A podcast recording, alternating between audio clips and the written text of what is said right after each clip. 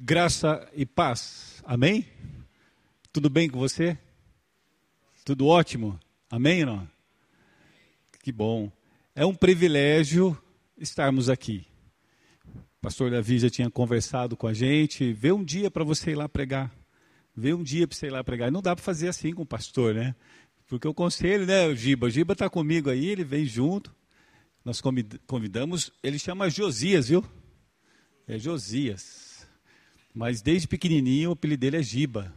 No presbitério é conhecido como Giba. Então ele, sempre quando eu saio para pregar, eu chamo um presbítero para me acompanhar. Até para eles não ficarem muito enciumados, né, Giba? E, e o pastor Davi falou comigo há um tempo atrás: vê um dia para você ir lá pregar na nossa igreja. E pela graça de Deus, a gente se ajeitou para estar aqui hoje. Nós pastoreamos ali na igreja Cidade Nova de Santa Bárbara. E nós é, convidamos o reverendo Raimundo. O reverendo Raimundo, da igreja Monte Carmelo, está pregando lá enquanto a gente está aqui. Então, a gente, com isso, né, pastor Davi, a gente vai fazendo um intercâmbio, né, de, de púlpito, porque nós somos um só corpo, amém? E a gente pode se ajudar bastante, né? E eu vindo aqui, eu sei que o Davi fica me devendo uma ida lá. Né? Então vocês vão liberar eles um domingo para estar lá com a gente. Eles já foram passado da aula, e aí esse ano ele ainda vai de novo lá. Amém, amados? Bom, é, eu quero compartilhar uma palavra que inquietou meu coração para trazer aqui nessa noite. E é um salmo. Quero compartilhar com você sobre um salmo, um salmo pequeno. E esse salmo é o salmo de número 131. Salmo que fala no seu título, aqui na nossa versão em papel, é, Calma em Deus. E a gente está precisando de calma, né? A gente está precisando de um coração tranquilo. Não é verdade, minha irmã? Amém? Não? Então, o Salmo 131 nos diz assim: Senhor, não é soberbo o meu coração, nem altivo o meu olhar. Não ando à procura de grandes coisas, nem de coisas maravilhosas demais para mim. Pelo contrário, Fiz calar e sossegar a minha alma. Como a criança desmamada se aquieta nos braços de sua mãe, como essa criança é a minha alma para comigo. Espera, ó Israel, no Senhor, desde agora e para sempre. Amém. Que Deus fale ao teu coração, assim como falou ao meu coração nessa noite. Amém, queridos. Eu estava vendo uma estatística sobre estresse. É uma estatística já antiga, já vem de algum tempo, não é, não, não é apenas uma, mas algumas, que fala sobre níveis de estresse.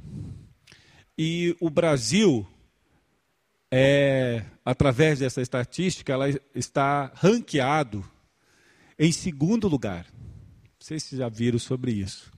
Brasil é o segundo país com pessoas mais estressadas do mundo.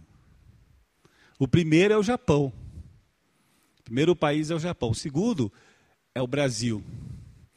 E nessa estatística nos, nos fala que é, das pessoas estressadas no nosso país, 69% o motivo do estresse é o trabalho.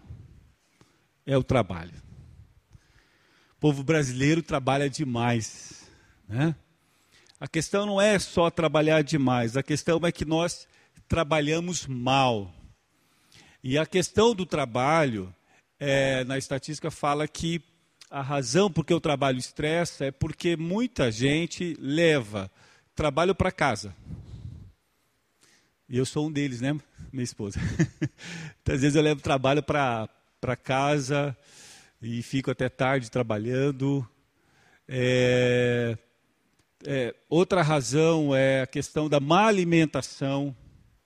Outra questão que envolve o estresse, é, trânsito, né, é, falta de, de, prática esportiva, de exercício físicos, é, é, outros fatores como falta de lazer, de tempo com a família e assim por diante. Nós vivemos no mundo e num país de pessoas estressadas. E a principal razão do estresse é o trabalho. E o trabalho é algo que tem sido é, extremamente desgastante na vida das pessoas, porque o trabalho ele tem vários aspectos. Um dos aspectos do trabalho é a necessidade. A gente trabalha porque necessita. Né? Todos nós temos que trabalhar e a culpa foi de Adão e Eva. Né? Por causa deles, a gente tem que trabalhar para comer, para viver, para sustentar a casa.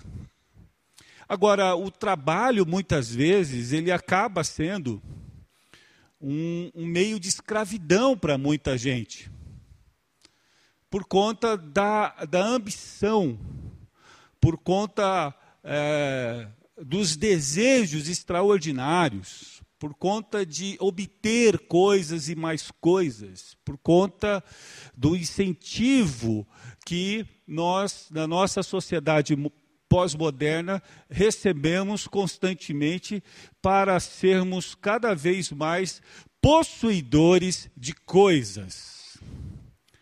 Então as pessoas estão é, abrindo mão de determinados valores e de determinadas coisas por causa de um trabalho escravo, de obter, de buscar, de ter.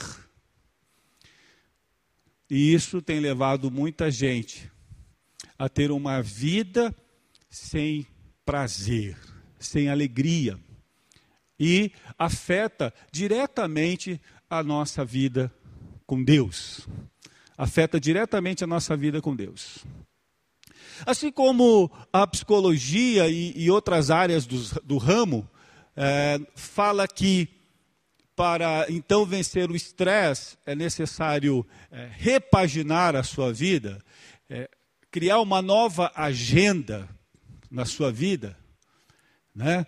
colocar alguns valores em primeiro lugar, no lugar de outros, enfim, para vencer o estresse é preciso uma mudança.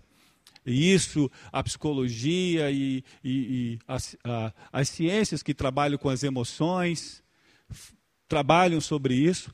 Dessa maneira, também a própria psicologia e, sobretudo, a palavra de Deus fala a respeito da gente cuidar da nossa vida espiritual.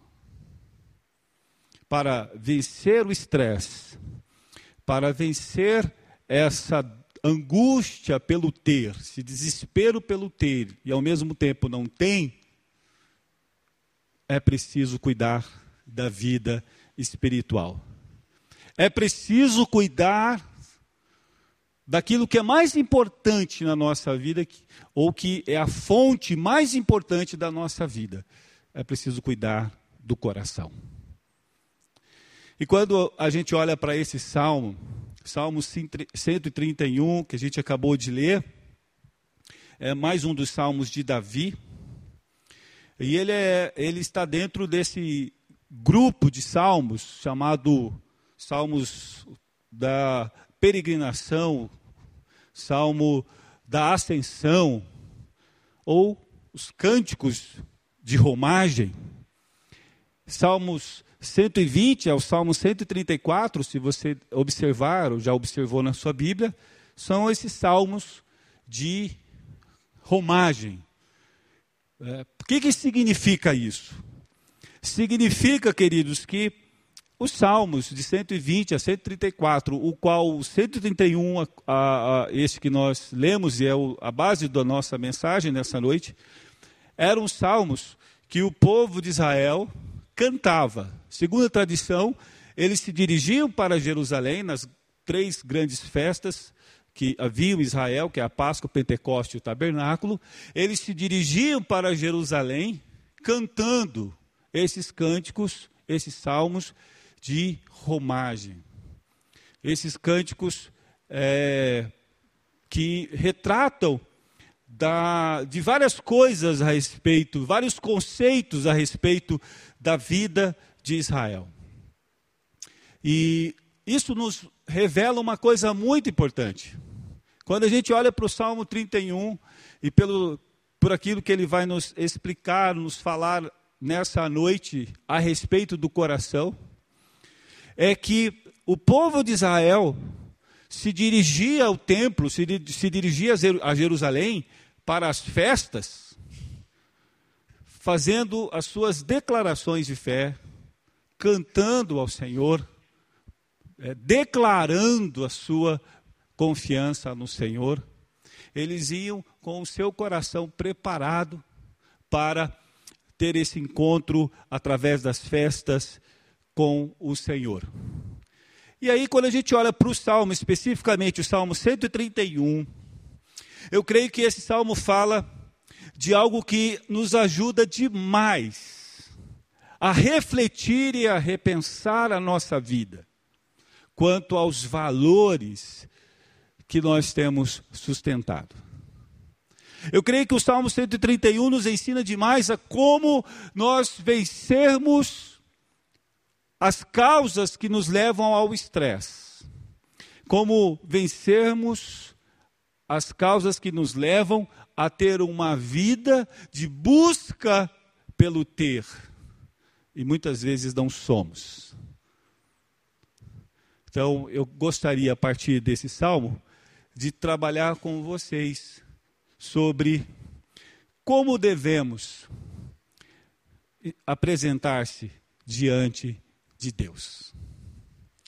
Como nós devemos nos apresentar diante de Deus, à luz do Salmo de 131. Em primeiro lugar, primeira primícia aqui desse salmo que Davi nos ensina, está no versículo 1, que diz assim: Senhor, não é soberbo meu coração, e nem altivo o meu olhar não ando à procura de grandes coisas, nem de coisas maravilhosas demais para mim. Qual é a, a, maneira, a postura que Davi nos ensina que devemos nos apresentar diante de Deus? E quando eu falo nos apresentarmos diante de Deus, eu quero me referir ao seguinte. Deixa eu só abrir essa água aqui.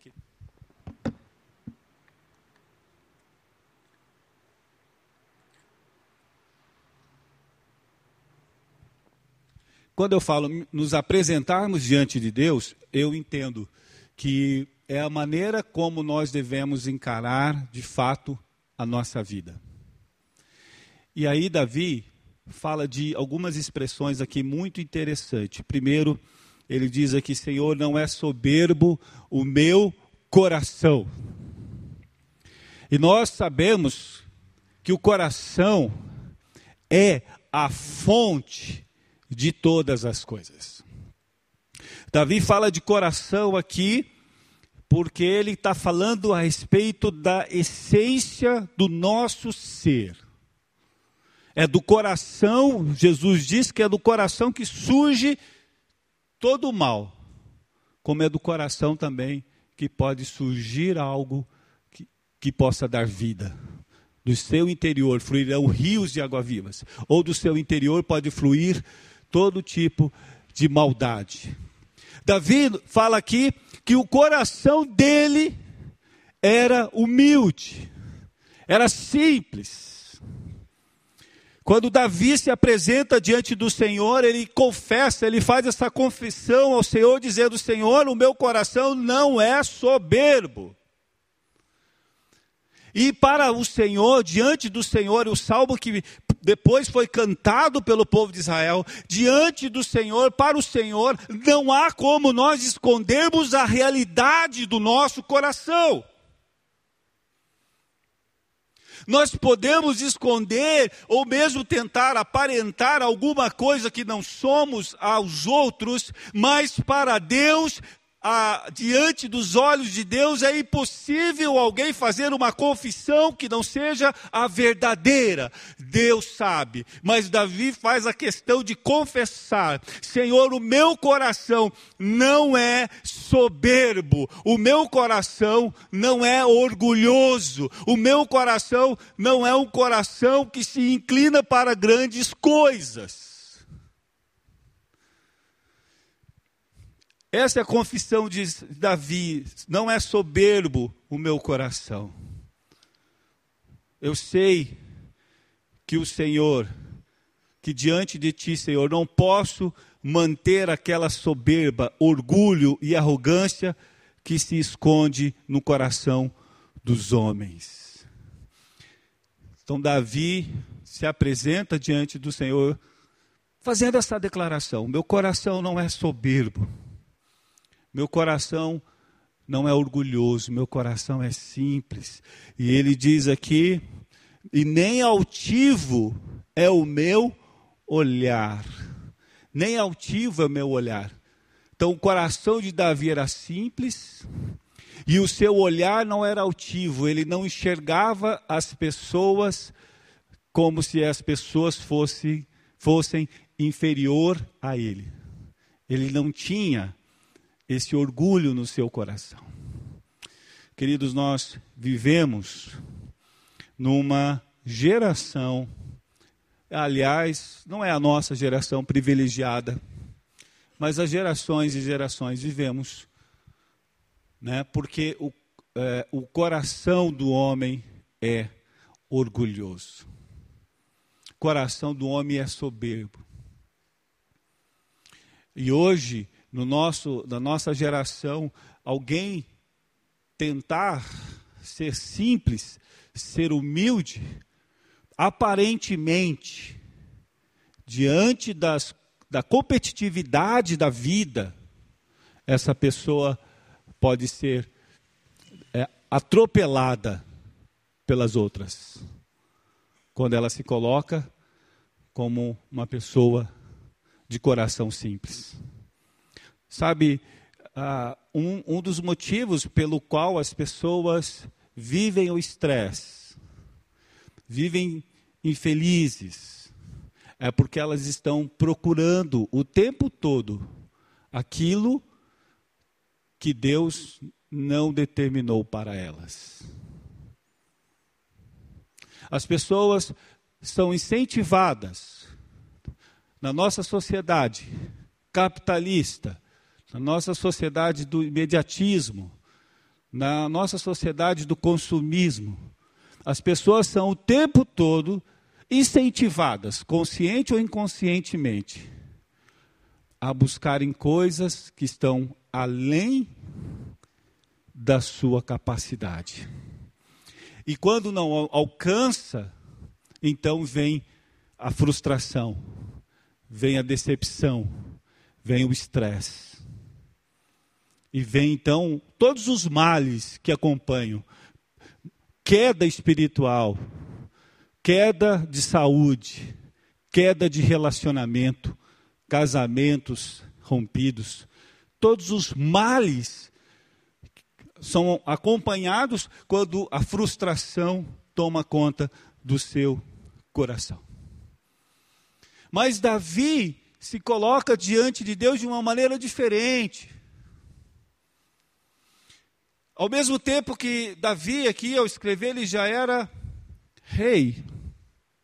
Como rei, ele era poderoso, rico, tinha nas suas mãos um exército, um povo que o adorava, entre aspas, que o tinha como exemplo, como modelo.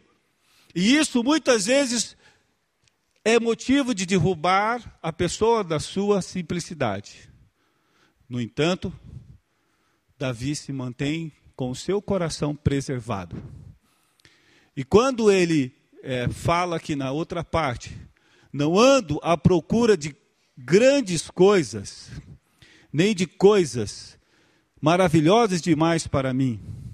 Davi estava dizendo: Eu não procuro grandes coisas. Ele se refere que o coração, ele, ele mostra aquilo que o coração humano busca: que é riqueza, que é honra, que é glória, que é reconhecimento, que é grandes empreendimentos. O coração do homem busca essas coisas. Aliás, a palavra de Deus diz que gente que procura essas coisas acabam se desviando da fé. Procuram grandes coisas nós estamos aí num país vivendo uma grande crise política. Com a informação rápida. As informações chegam uma atrás da outra e o país vive essa crise moral, essa crise ética, por conta do quê? Por conta desse anseio, desse desejo, desse desespero, dessa vontade do coração do homem de ter, de alcançar, de possuir grandes coisas em detrimento da moral, da ética e da justiça. E o que Davi está dizendo, como rei, como governante, ele diz: Eu não estou procurando grandes coisas. Senhor, eu não me interesso por grandes projetos.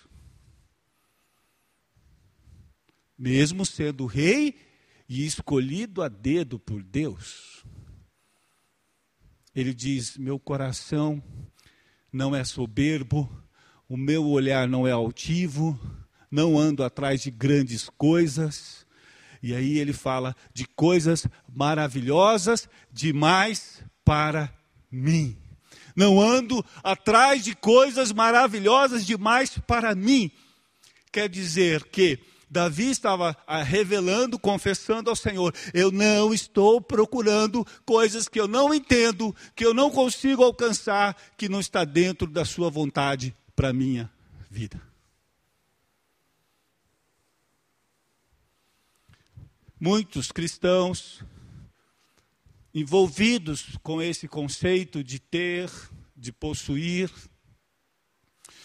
muitos cristãos envolvidos por uma teologia da prosperidade,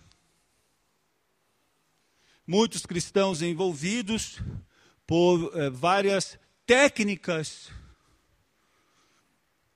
que produzem um pensamento de ter coisas extraordinárias, de ter coisas quase que sem limites. Acabam perdendo a essência do coração, que é a simplicidade. Quem é que Deus aceita no seu santo templo? Aquele que tem coração puro, aquele que é humilde. Bem-aventurados humildes, vocês estão estudando aqui, porque deles é o reino dos céus. Qual é o coração que Deus se agrada? É o coração humilde é o coração simples, é o coração que crê na providência divina, é um coração que não está desesperado por coisas, mas, pelo contrário, é um coração que se contenta com a presença de Deus. Próprio Davi é um exemplo disso. Quando Samuel ungiu Davi, ele ungiu Davi como rei e Saul ainda era rei.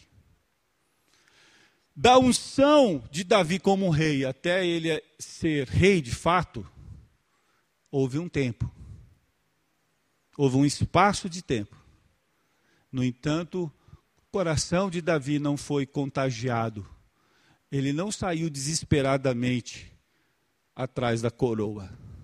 Ele esperou o processo de Deus, porque o coração dele era um coração simples, um coração de pastor. E ele não havia projetado o reino. Deus projetou para ele. Era a vocação de Deus para a vida dele. E ele, ao receber esta unção, não saiu desesperado, querendo passar por cima, querendo passar é, é, à frente da direção de Deus, do controle de Deus, do tempo de Deus. Um outro exemplo que nós temos de simplicidade é o de Jó. Jó, a história de Jó que todos vocês devem conhecer. homem rico, próspero, família linda, tudo de bom. Tudo de bom, sucesso. Seria referência de sucesso aí nos business da nossa geração. Só que um certo dia, Deus quis mostrar que um homem pode ser fiel a Deus não tendo nada. E Jó foi o escolhido para Deus mostrar isso. Jó experimentou as coisas mais terríveis que um homem pode experimentar, que é ver Deus tirando tudo da vida dele. E, e Jó e seus amigos ficaram ali tentando compreender, tentando entender a providência divina. Por que Deus estava tirando tudo aquilo? Por que Deus estava fazendo tudo aquilo? Ele não amaldiçoou o Senhor. Ele não desistiu do Senhor. Ele só estava tentando entender por que aquilo estava acontecendo. Ele tinha tudo, tudo, e mais um pouco do que uma pessoa possa ter. E de uma hora para outra, ele começou a perder tudo que ele tinha. Só não perdeu a coisa mais importante, que é a sua própria vida. E mesmo assim, ele não desistiu de Deus. E lá no final, no versículo capítulo 42, ele diz assim: Então respondeu Jó ao Senhor: Bem sei que tudo podes, e nenhum dos teus planos podem ser frustrados. Quem é aquele, como disseste, que sem conhecimento encobre o conselho? Na verdade, falei do que não entendia, coisas maravilhosas demais para mim, coisas que eu não conhecia. Então, no final da sua, da sua experiência com Deus, ele então descobre que Deus sempre esteve no controle da sua vida. Então, como ter um coração não arrogante? Como ter um coração humilde? O coração do homem é arrogante. O coração do homem é egoísta. O homem procura coisas que estão além do seu alcance. Isso faz parte do coração do homem. O coração do homem é pervertido. O coração do homem é desviado. O coração do homem é duro. O coração do homem não se inclina para Deus. Então, como ter um coração simples? Somente pela graça de Jesus Cristo. Ele pode dar um novo coração. Só Ele pode mudar o nosso coração. Só Ele pode quebrar o nosso coração de pedra e nos dar um coração de carne. É plano de Deus. Pastor Davi acabou de ler aqui na confissão. É Deus que traz a fé salvadora. É Deus que vai atrás da gente. É Deus que muda o nosso coração. Então, meus queridos, é importante a gente entender que para agradarmos a Deus e para termos um propósito de vida diferenciado, no qual nós encontramos a verdadeira alegria, nós precisamos ter um novo coração, um coração quebrantado, um coração humilde, um coração transformado pelo Espírito do Senhor. Enquanto a gente mantiver o nosso coração como um coração onde nós somos o dono desse coração, nós não vamos conseguir ter uma vida que agrada a Deus. Então é preciso haver uma mudança de dono, de controle. Nosso coração deixa de ser controlado por nós para ser controlado por Deus. Amém? Não? Deus transformando nosso coração e nos dando um coração humilde, um coração novo, para que a gente não possa buscar coisas que estejam fora do projeto de Deus para a nossa vida. Quando Davi fala, então, não busco coisas maravilhosas demais para mim, ele estava dizendo, eu não estou buscando o que Deus não planejou para mim. Eu quero que os irmãos entendam que eu não estou falando aqui que você não possa alcançar grandes coisas que você não possa ter coisas. Mas eu estou falando que o que Davi está descrevendo é: eu não estou buscando o que Deus não tem para mim. Eu não estou buscando o que não é propósito de Deus para mim. Porque se eu não for o que eu estou querendo ser, se eu não ter o que eu queria ter, se eu não chegar aonde eu queria chegar, mesmo assim eu continuarei amando o Senhor. Mesmo assim, o meu coração será simples, humilde na presença do Senhor. E aí então nós chegamos no segundo ponto. Versículo 2 da sua mãe. Como essa criança é a minha alma. Ele está dizendo, expressão quando ele diz aqui, pelo contrário, é uma expressão hebraica utilizada em forma, é uma fórmula de juramento, que pode ser traduzida como seguramente ou deveras. Então, Davi, o que ele está dizendo? Eu não ando, meu coração não é soberbo, nem altivo meu olhar, não procuro grandes coisas, nem, nem coisas de, maravilhosas demais para mim. Pelo contrário, ao contrário disso, o oposto disso é o que eu busco.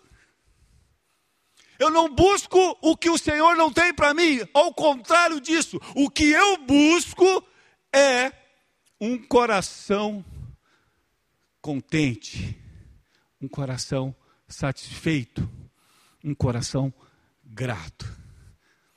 No lugar de viver atrás de coisas que eu não posso atingir. O meu coração deseja se aquietar nos braços do Senhor. Descansar. Tudo que nós precisamos é de descanso. É de descanso. Mas o descanso nem sempre é físico. Descanso é na alma. Nós temos andado cansados. A alma faz tanto barulho que a gente não consegue descansar. Ah, quando você se propõe a ficar um tempo em silêncio, sem ouvir nada, há muita gente que não consegue ficar em silêncio, porque o barulho do silêncio é algo absurdo. Uma alma inquieta, no silêncio, não consegue permanecer. Porque no silêncio vem todo o estrondo de uma alma insatisfeita, de uma alma desesperada. Por isso que muita gente não consegue ficar em silêncio. Hoje você vê as pessoas, elas estão o tempo todo, principalmente a juventude, mocidade, até uma certa idade, todo mundo só com fone de ouvido. Nós estamos o tempo todo ouvindo alguma coisa, porque não queremos ouvir a nós mesmos. Nós estamos em casa com a TV ligada o tempo todo, porque tem que haver um barulho, porque o barulho da nossa alma é ensurdecedor. O desespero da alma do homem é algo assustador a insatisfação, a vontade, a angústia, a fome da alma. Por isso, Davi usa esse exemplo aqui, meus queridos. Quando Davi fala como essa criança desmamada, na versão na NVI fala como uma criança que acabou de mamar. Davi estava querendo dizer que ele já não é mais uma criança desesperada pela, pelo leite, ele não é mais uma criança inquieta, ele não é mais uma criança angustiada, ele é uma criança que agora simplesmente sente prazer em estar nos braços da sua mãe. Que é simplesmente sentir prazer de estar nos braços de Deus de estar sentindo a presença de Deus. É uma alma resolvida, é uma alma tranquila, porque já passou da fase de ficar desesperado buscando coisas e mais coisas. Ele agora então se propõe aqui, diz: A minha alma deseja é descansar nos braços de Deus. descansar no propósito de Deus para a minha vida. Sabe, queridos, aqueles, aquelas situações que você não tem controle? Sabe, aquelas situações que te tiram do sério, que tira sono, que tira sua fome, que dá dor, sente dor no corpo, nas juntas, dor de cabeça, alteração de pressão, sudorese nas mãos, sabe, aquelas situações que, que te fazem acordar de madrugada, aquelas coisas que te incomodam, sabe, aquelas pessoas que falam mal de você, sabe, aquele emprego que você não conseguiu, sabe, aquela decepção que você teve com alguém, aquela perseguição no trabalho, aquele problema no seu casamento, aquele problema na sua universidade, sabe? Esses problemas que nos tiram do sério. É exatamente isso que a gente precisa descansar. Nós temos que aprender a entregar o controle da nossa alma, da nossa vida a Deus. Quando as coisas não caminham como a gente quer, a gente não pode entrar em desespero. Por isso, Davi não estava buscando coisas, mas sim esse descanso na presença de Deus. Quando nós estamos no centro da vontade de Deus, e eu entendo aqui que a criança desmamada, criança que já não está mais com fome, ela está ali descansando, dormindo. Ela está em plena paz, porque ela está em segurança. Quando nós entregamos controle da nossa vida, tudo aquilo que tira a nossa paz precisa ser removida do nosso coração. Por fim, terceira atitude de coração que nós encontramos aqui está no no final. Versículo 3. Espera, ó Israel, no Senhor, desde agora e para sempre. É uma confissão de confiança. É um coração que confia. Davi revela no salmo que ele tem um coração humilde, que ele tem um coração grato, tranquilo, e agora que ele tem um coração que espera, que confia no Senhor. Esse é o resultado dessa palavra para mim e para você nessa noite. A palavra de Davi é: Israel, espera no Senhor. É uma palavra que nós podemos trazer para nós aqui dizer: Moriá, espera no Senhor. É uma palavra que eu posso dizer aqui para os casais: esperam no Senhor para os 50 a mais, esperam no Senhor. Para os jovens, esperam no Senhor. É uma confissão de que nós temos a certeza de que tudo, tudo está debaixo do cuidado de Deus. Isso parece óbvio para a igreja, mas quando a gente sai daqui e na segunda-feira sequer lembramos da mensagem de domingo, e quando a gente sai daqui na segunda-feira, nas primeiras adversidades do dia, oito horas da manhã, chegando no seu trabalho, você se depara com uma situação que já te tira do, da paz, que já te faz é, desconfiar, que tira de você a confiança no Senhor. Parece óbvio, mas é a palavra que nós temos que alimentar no nosso coração dia a dia. Eu espero no Senhor. Eu confio no Senhor. Eu confio no Senhor os meus projetos, os meus planos, pois eles não são projetos e planos sem a direção de Deus. Amém ou não? Seus planos estão nas mãos do Senhor ou não? Sua casa está nas mãos do Senhor? Amém. Isso é bom demais, né? Bom demais. É bom demais a gente sair daqui hoje e saber eu tenho em quem confiar. Se nós não podemos confiar nas pessoas, não podemos confiar nas empresas, nos políticos, não podemos confiar em quase ninguém. Se bem que podemos confiar nos nossos irmãos, e assim deveria ser, mas nós temos em quem confiar no Deus da nossa salvação. Ele é o nosso refúgio e a nossa fortaleza. Amém, queridos? Então, como, como vencer a ansiedade? Como, como vencer o, o desespero de ter, de alcançar, de dar satisfação para as pessoas, dar satisfação para a sociedade, dar satisfação para a família. As pessoas cobram da gente o ter, o ser bom, o alcançar, o fazer, o estar em evidência. Isso alimenta o coração do homem. E aí a gente busca desesperadamente isso. E muitas vezes não alcançamos e por causa disso nos frustramos. E a frustração traz a frieza espiritual.